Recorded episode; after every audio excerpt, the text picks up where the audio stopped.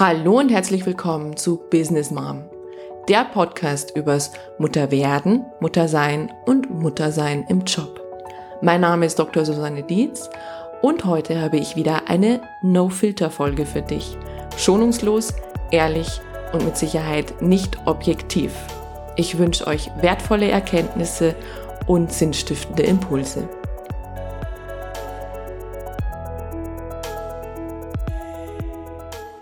Weihnachten. Puh. Als ich in meinen Kalender geguckt habe und gesehen habe, dass ich genau an Heiligabend wieder eine Folge veröffentlichen werde, hat mich das gleich wieder unter Druck gesetzt.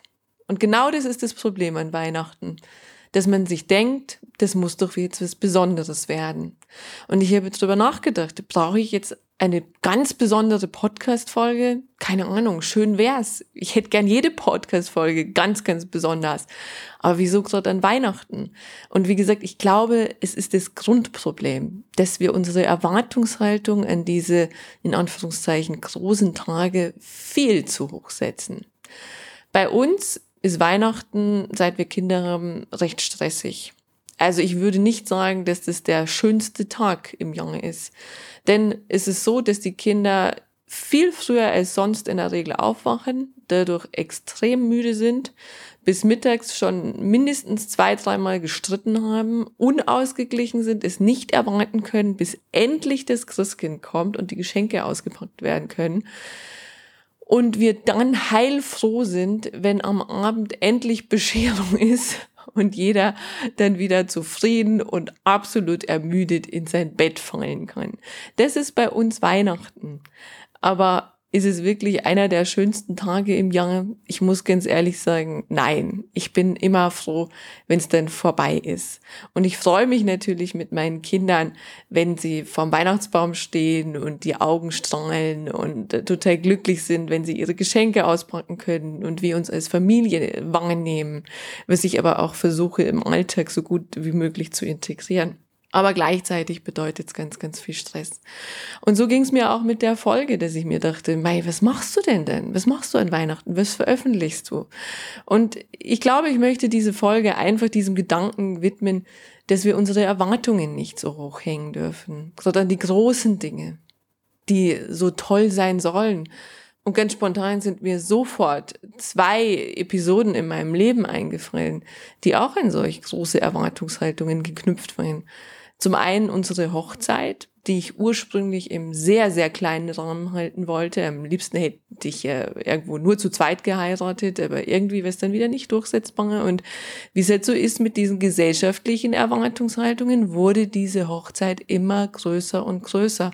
Und aus dem schlichten Kleid wurde irgendwann auch ein ganz klassisches Prinzessinnenkleid. Das heißt, ich hätte zum Schluss eine Hochzeit die ich mir so nie vorgestellt hätte, die aber unglaublich geprägt war von Erwartungshaltungen. Und ich selbst hätte natürlich auch die Erwartung, dass dieser Tag der schönste Tag in meinem Leben wird.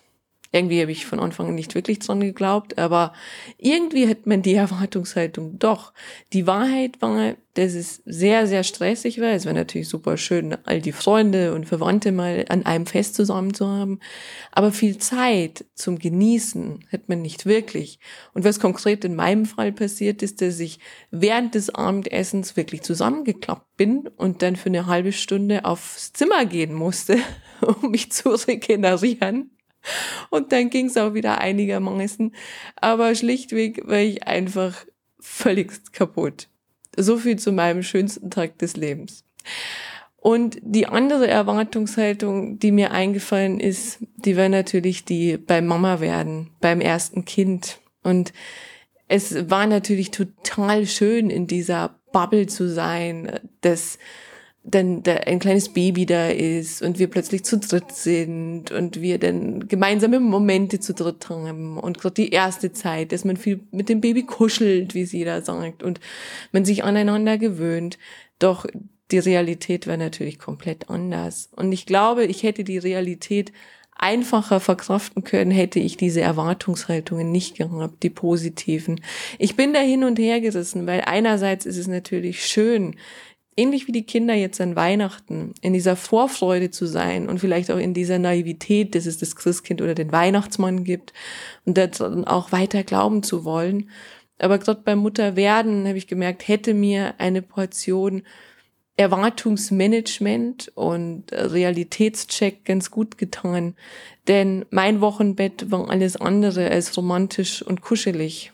Ich war total schockiert, was mit mir selbst passiert ist, mit diesem Hormoncocktail, der plötzlich eben wieder abgesunken ist, mit dem Abschiednehmen von der Schwangerschaft und gleichzeitig mit einem durchaus anstrengenden Baby, was rund um die Uhr Aufmerksamkeit gebracht hat. Und so wünsche ich mir einfach, fürs neue Jahr, gerade auch wenn wir ans letzte Jahr denken mit Corona und so weiter und so fort, das muss ich gar nicht alles aufzählen, dass wir unsere Erwartungen realistisch halten.